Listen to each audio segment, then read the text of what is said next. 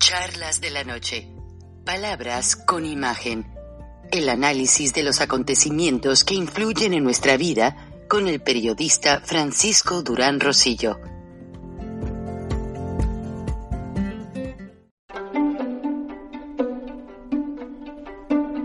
Frank Durán Rosillo eh, te saluda y los saluda a todos ustedes, su amiga María Celeste Raraz, para invitarlos a que se suscriban a mi canal de YouTube María Celeste Raraz, tal como mi nombre, donde les informo todas las semanas eh, sobre entrevistas que tienen un tema que ayuda a mejorarnos como personas y de paso son interesantes. Las pueden encontrar en mi canal de YouTube, así que los espero. Y se suscriben gratis.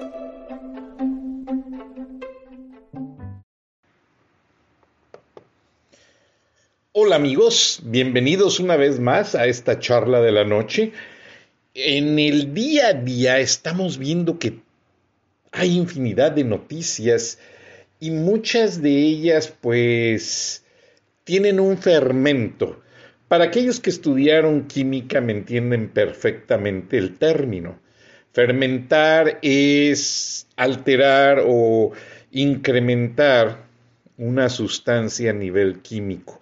Bueno, a nivel noticioso también suceden cosas. Y así como hay cortinas de humo que personajes políticos están creando para distraer la atención de otras cosas, yo les platicaba hace poco en, una charla de la noche cómo eh, Graciano Bortoni, secretario general de gobierno de Nuevo León, iban a hacer la macroplaza y astutamente, don Alfonso Martínez Domínguez, que venía muy cuestionado de la Ciudad de México, eh, porque sentía que los empresarios no lo querían, entonces él trató de no robar y lo que hicieron es el presupuesto de aquella gran macroplaza, lo invirtieron con Luis Martínez Villicaña en Morelia, creando fraccionamientos de casas para gente de nivel medio y venderlas. Y ese fue el negocio y cuando recuperaron el dinero, ellos ganaron, luego lo reinvirtieron en la macroplaza. Y así hay cortinas de humo que suceden en el día a día.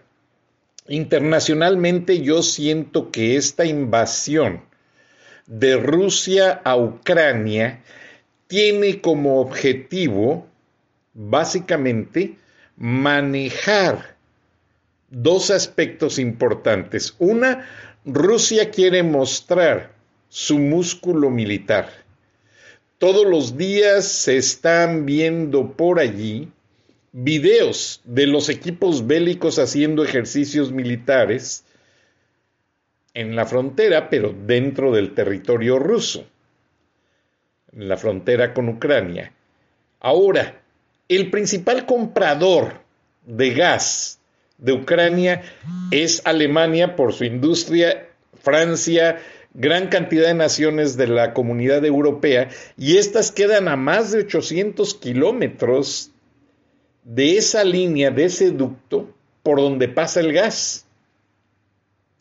Curiosamente, paralelo a ese gas, a esa tubería de gas, está pasando el tren chino que le llaman la ruta de la seda.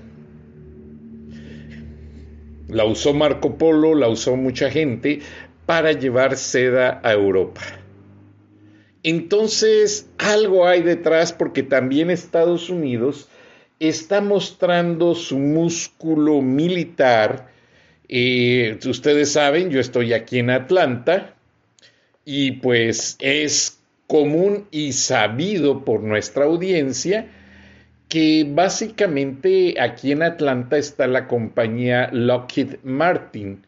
Lockheed Martin es la ensambladora y constructora de equipo militar y de aviones, eh, principalmente para el gobierno de los Estados Unidos y ya con una aprobación del gobierno de Estados Unidos, algunos de, este, de estos equipos militares se exportan, se venden a otros gobiernos y básicamente hay una gran cantidad de acuerdos en los que se hace esta importación de equipos. Entonces, eh, yo siento honestamente que lo que está pasando es que este, esta amenaza que sí tiene mucho que ver en cuanto a lo que podría darse como una tentativa de guerra, pero también es decirle al mundo, hey,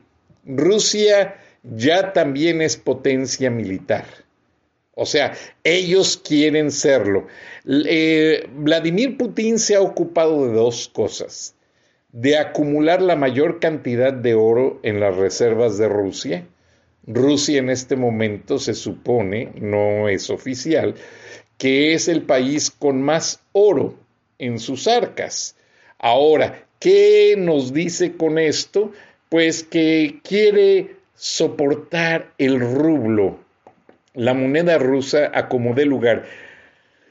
A Putin no le hace mucha gracia el hecho de que exista el dólar que sea la moneda oficial eh, para básicamente algunas operaciones en el mundo. Putin quisiera que fuera el rublo o alguna moneda electrónica combinada en combinación con China. Eso es lo que ellos quieren. Pero lo que siento yo es que también están sacando su brazo militar para decirle al mundo un poco más de lo que están teniendo como fuerza Estados Unidos y Rusia. Vean, este helicóptero de alta eh, tecnología está siendo fabricado aquí en Atlanta y es un helicóptero que ya va a la frontera de Ucrania para entrar en acción. Hay ciertos componentes de la manufactura que son clasificados. No se pueden mencionar, pero se supone que es una de las armas furtivas más rápidas y más eficientes de los Estados Unidos.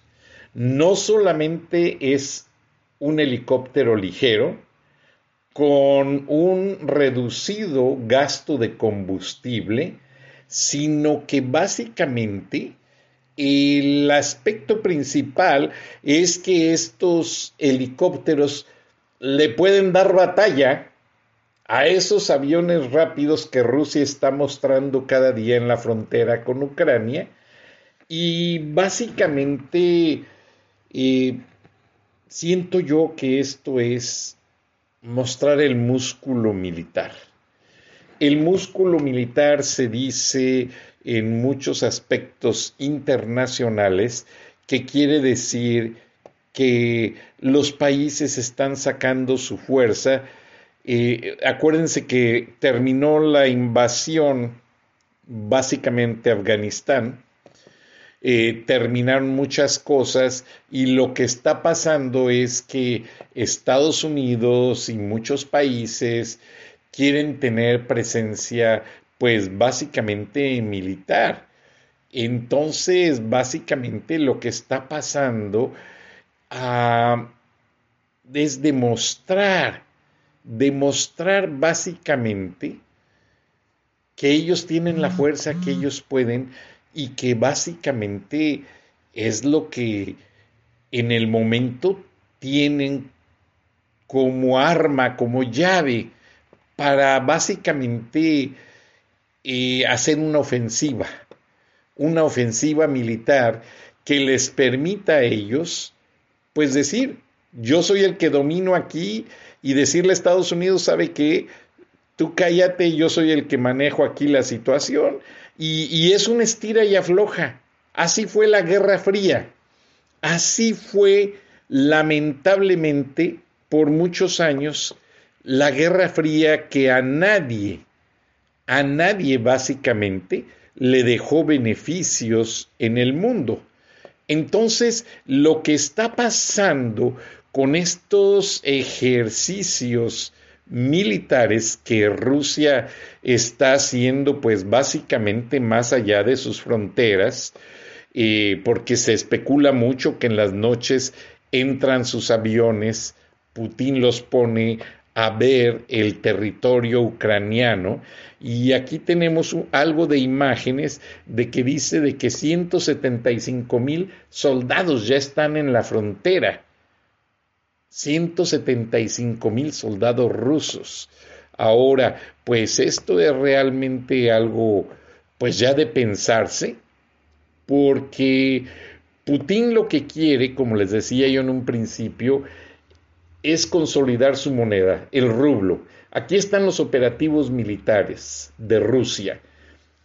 Lo están informando en viva, en vivo todos los días los canales ucranianos. Les agradecemos. En este momento estamos en vivo con ellos. Y lo que está sucediendo es que el presidente Biden, quien tras más de 40 años como senador ha tenido mucha experiencia en el Comité de Seguridad y ha tenido mucha experiencia negociando con Vladimir Putin, sabe por dónde puede entrar una ofensiva efectiva. Entonces, eso por un lado. Por el otro, Estados Unidos tiene intereses en invertir en las empresas de gas de Ucrania. Tres, Estados Unidos también le conviene mostrar su músculo militar, no para pelear una guerra, pero sí como para decir, bueno, cuidado, aquí estamos y el aspecto principal es que si se mete eh, Rusia, la OTAN va a intervenir. Eso ya es inminente. Y recuerden que querían que Ucrania ya fuese parte de la OTAN, la Organización del Tratado del Atlántico Norte, que es una fuerza militar de países occidentales, Estados Unidos, Francia, Inglaterra, etcétera, una fuerza de aliados para detener cualquier invasión rusa en Europa. Entonces, esto es inminente. Ahora, ¿qué es lo que tiene de intención Putin, junto con su homólogo chino, con esta invasión, no solamente es el interés de apropiarse del gas ucraniano, automáticamente toma control de ese tren que le llaman la ruta de la seda. O sea, ya Putin al entrar ahí va a manipular el comercio hacia Europa y viceversa. Perdón, estamos en vivo, no puedo parar. Entonces esto va a venir a complicar las situaciones de manera tal que Estados Unidos tiene dos frentes de defensa contra Rusia, que son el económico, el militar. Entonces, Estados Unidos ya mandó 3.000 soldados más, pero hay que tomar en cuenta, los mandó de aquí, de Carolina del Norte, a menos de 100 millas de donde yo estoy. Pero hay que tomar en cuenta que también Estados Unidos ya tiene una base militar en Alemania, de donde está desplegando soldados. O sea, es todo un conjunto de equipos y la Fuerza Aérea va a tener un aspecto muy importante en esta operación. La Fuerza Aérea de los Estados Unidos va a poner una gran cantidad de aviones furtivos, no tripulados, pero sí armados, a volar en la región. ¿Qué quiere decir esto? Que van a atacar a Rusia con muchas bombas, si fuese necesario, en aviones en los que no morirían pilotos norteamericanos y serían operados desde una computadora en una oficina corporativa, básicamente así. Entonces eso va a ser una de, la parte, de las partes más que más llamen la atención en, en esta operación. Ahora, fíjense lo serio de esto. A Estados Unidos en un operativo en el mar de China, le chocó y le explotó uno de los aviones más caros, que cuesta más de 100 millones de dólares, por la tecnología que lleva. Los restos del fuselaje, el debris que le llaman, cayó al fondo del mar. Bueno, ¿qué hizo el Pentágono? Estacionó un barco militar en la zona donde cayó este avión militar, un bombardero de guerra, y ahí se van a quedar hasta que saquen todo el fuselaje y todos los restos del fondo del mar y se los traigan a Estados Unidos. ¿Por qué razón? Porque China iría de inmediato a esa parte del litoral a sacar al avión para estudiar la tecnología y copiarla. Esto ya sucedió en una ocasión. China agarró un bombardero en el aire, lo rodeó un bombardero de los Estados Unidos a finales de los años 90. Este bombardero había sido producido por la compañía Lockheed Martin. Eh, leo demasiado de estos temas y me apasionan.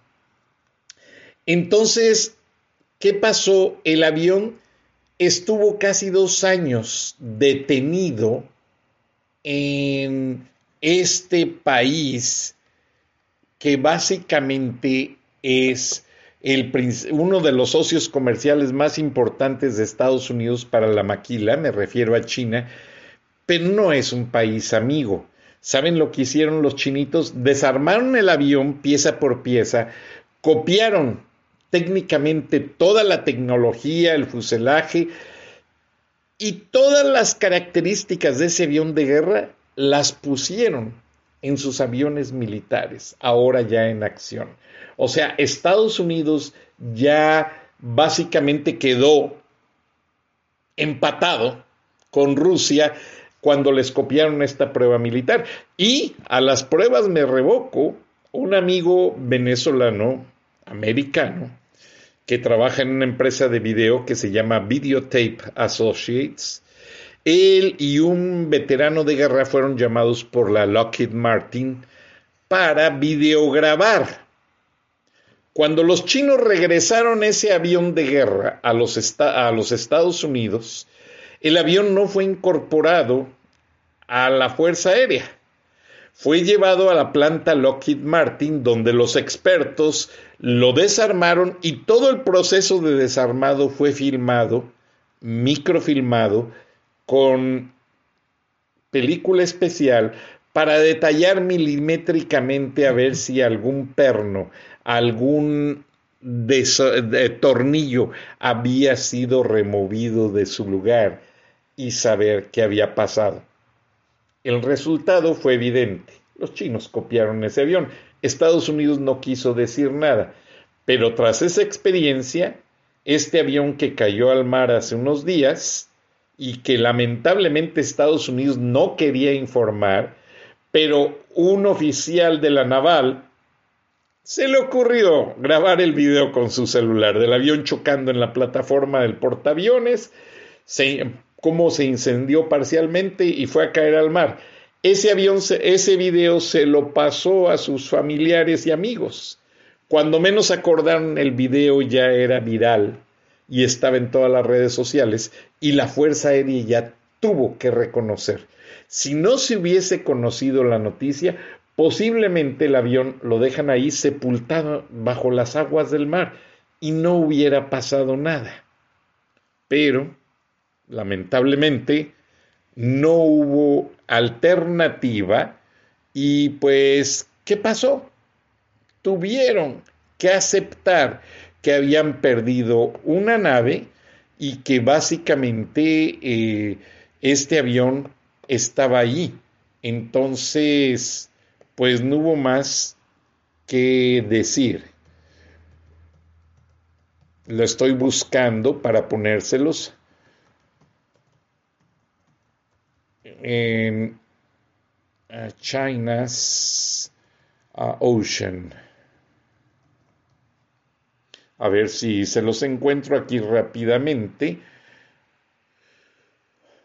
Entonces, básicamente, esto pasó hace nueve días, si lo, si lo recuperé el video, y pues se los voy a poner, claro que sí, ¿por qué no? Vamos a, es un, es un video de CNN ya, o sea, el video ya está básicamente en, en las noticias, y pues aquí está cómo se filmó todo desde una cámara de un soldado, y no es una cámara militar, entonces déjenme poner el logo, hay que darle crédito a, a mi amado CNN, que tantos años trabajé para ellos, y vean cómo pasa el avión, ya no quisieron reproducir, pero se ve cómo se incendia, ahora cómo cae al mar, y básicamente, pues y lo que sucede es que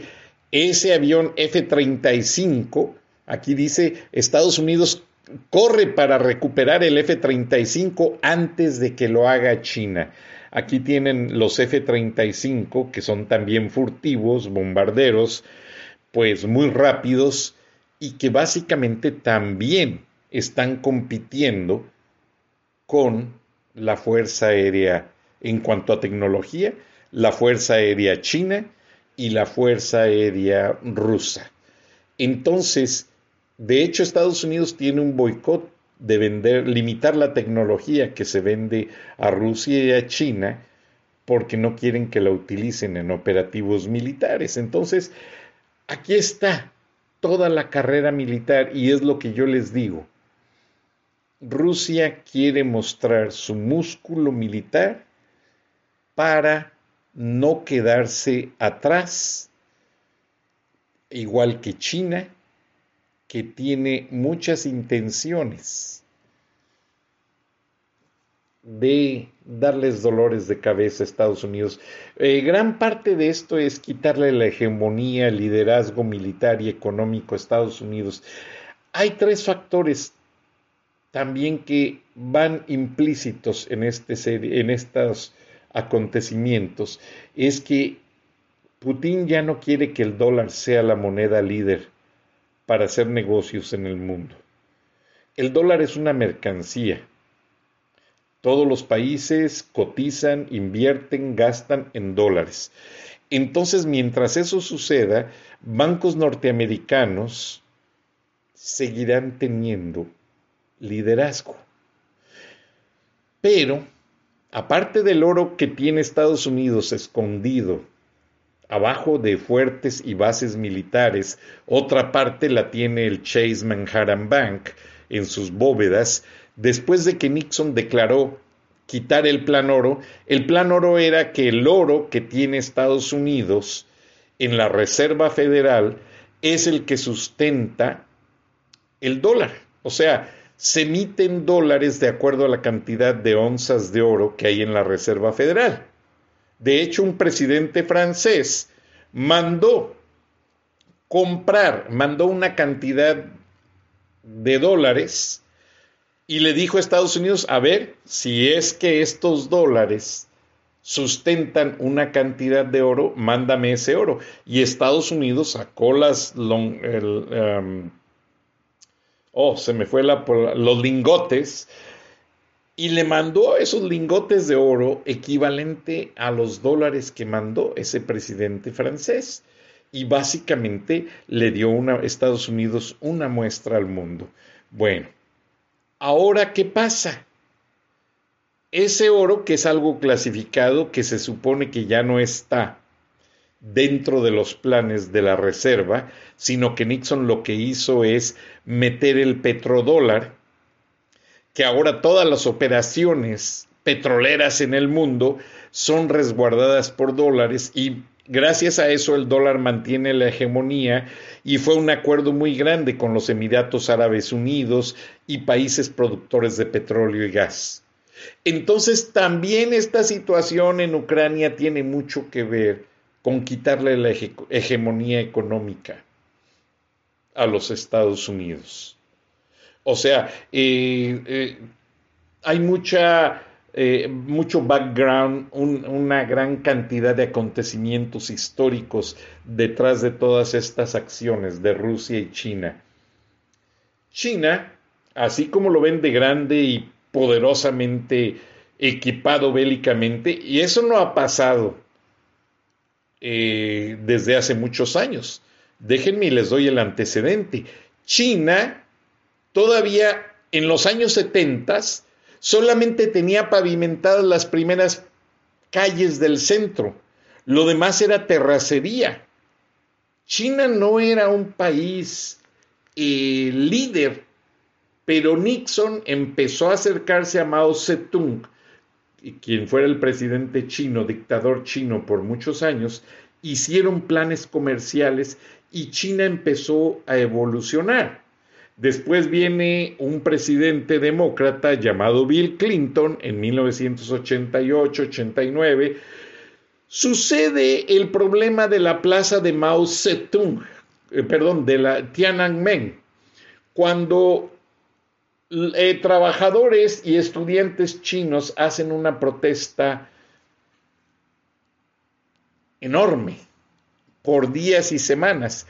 Tiene que entrar el ejército chino a sacarlos y todo el mundo recuerda aquellas imágenes de un estudiante parándosele enfrente a un, a un tanque chino y no, no se quita. Entonces Estados Unidos, a través de su presidente Bill Clinton, declara en esos años a China como la nación más favorecida. ¿Qué quiere decir esto? The most privileged nation in the world. Que Estados Unidos le da todos sus planes económicos de inversión a China y China desde los años 80 eh, pues empieza a dispararse comercialmente hablando. China no tenía mansiones, ahora las tiene. China no tenía ricos, ahora las tiene. Por ahí usted ve en las redes sociales videos de ciudades nuevas donde los chinitos van a comprar apartamentos. ¿Por qué? Porque ellos vivían en comunas, en zonas rurales, todos trabajaban en la agricultura y ahora China tiene dos Chinas. La China capitalista, que es una cosa muy limitada de empresarios y burócratas del gobierno y políticos, y la China del pueblo, que siguen siendo pobres, con los campos de concentración, trabajando minas y agricultura. Eso sigue siendo China. O sea, China progresó por un lado, el que el gobierno puede controlar, pero el otro lado que también ellos controlan está mermado. El pueblo que se quiere levantar los pusieron ahí bajo control. En China hay musulmanes y no los dejan practicar su religión. Los tienen cercados en campos de concentración. En China no hay libertad de religión. Pasan muchas cosas que nadie se da cuenta y de las cuales no se hablan. Lo mismo en Rusia. Y ambas naciones están tratando de infiltrarse en México y están patrocinando a Andrés Manuel López Obrador. Al final de la reunión de la CELAC, o coincidencia, López Obrador les pone a sus invitados un video de quienes creen del presidente chino para cerrar la reunión. ¿No se les hace algo absurdo? Andrés Manuel López Obrador cree que cortando, cortando el cordón umbilical de los Estados Unidos, va a ser más independiente y un verdadero líder de la Unión de Estados Bolivarianos de Latinoamérica, que es lo que quieren hacer. México dejaría de ser país y sería un Estado bolivariano, pero no van a ser todos. Paraguay no quiere, Chile tampoco quiere, Colombia tampoco quiere. Hay muchos pueblos que rechazan ese foro de Sao Paulo. Entonces, que no canten victoria. Porque lo que está haciendo López Obrador es un espejismo socialistoide mal hecho que está trayendo más crimen y muerte para convencer al gran pueblo de México de que no necesitan de Estados Unidos. honestamente, vean, ¿cuál fue el país que mandó más vacunas cuando empezó la pandemia? Estados Unidos. Y la 4T perdió 17 millones de vacunas, que no perdió. Se las mandó junto con 3 mil toneladas de medicinas y alimentos a Cuba, al dictador. No nos duele por el pueblo cubano, nos duele porque ese hombre está acabando con Cuba. Las mandó a Venezuela, las mandó a Nicaragua. ¿Para qué? ¿Cuándo ustedes han visto que Cuba mande ayuda a México. No, la cobran. Y esos médicos cubanos que van y son espías. Venezuela que dice que manda gasolina, no es cierto. Manda artefactos de inteligencia para meterlos al país. Honestamente, Estados Unidos, mucha gente se queja en México de tenerlo como vecino. Pero cuando ustedes ya viajan a muchos países, conocen guerras como su servidor, yo les puedo decir con toda la absoluta confianza, no hay país en el mundo que trate de defender la paz, la justicia y la libertad como los Estados Unidos. Sí, sacan intereses comerciales, pero imagínense el mundo en manos de Saddam Hussein. Imagínense el mundo en manos de Gaddafi, Muammar Gaddafi. En esos países entierran a las mujeres hasta el cuello, vivas.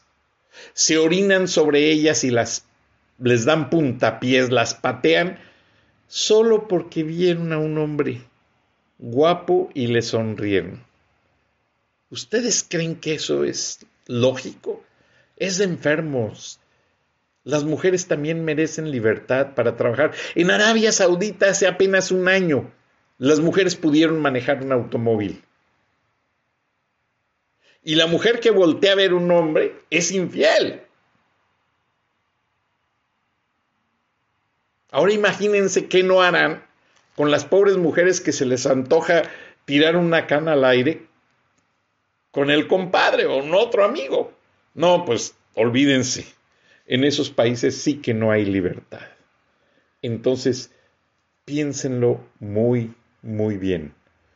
Porque lamentablemente México está desviándose a una situación muy difícil de la cual nos va a ser más difícil salir. ¿Mm? Ahora, me pide la audiencia de California que por favor ponga rápidamente estas imágenes y con gusto lo hago porque ellos mismos me las mandan. Antes eh, quiero eh, dejar yo testimonio de que pues lo que está pasando en el mundo de los negocios es que no nos damos, permítanme, Permítanme un segundito. Este, se me fue la imagen, discúlpenme. Tengo varias cosas corriendo al mismo tiempo. Entonces, eh, quiero que vean esto que me pidieron.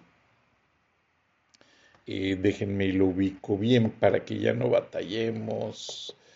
Eh, me mandan tantas cosas y les pido me disculpen a la audiencia si a veces no le puedo dar seguimiento a todas las cosas que me mandan, porque es, es imposible, es imposible, es, es muy difícil poder sacar todo al aire, porque también hay temas y entrevistados que tengo en el programa.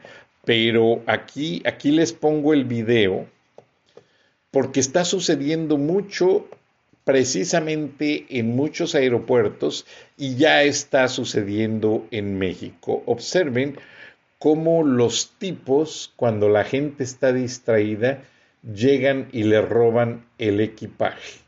Miren nada más. Y eso empezó en Asia, en los aeropuertos de Asia.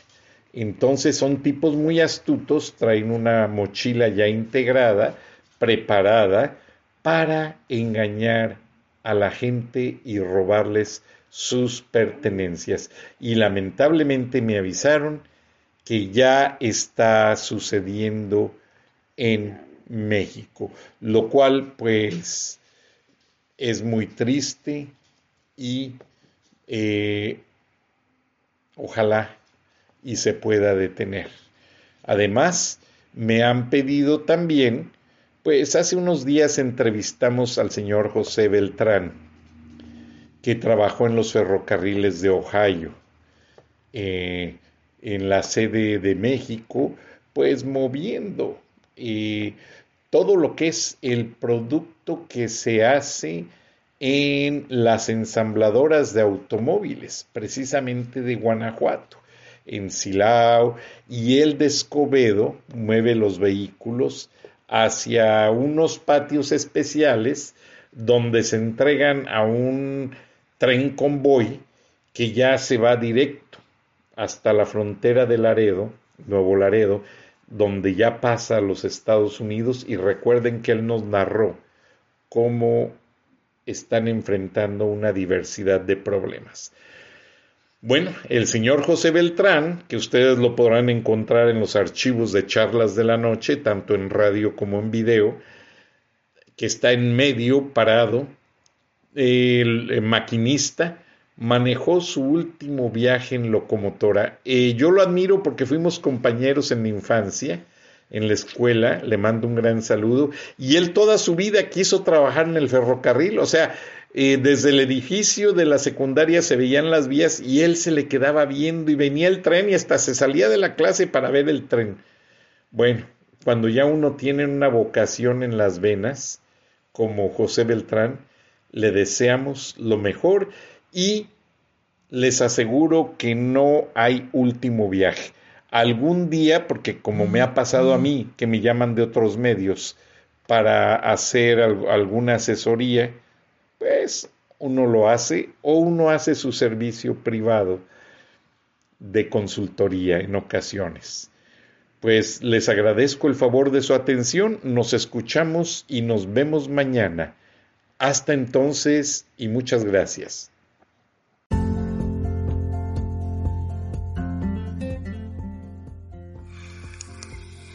Escuchaste el análisis de la noticia, transparente como el agua, con el periodista Francisco Durán Rosillo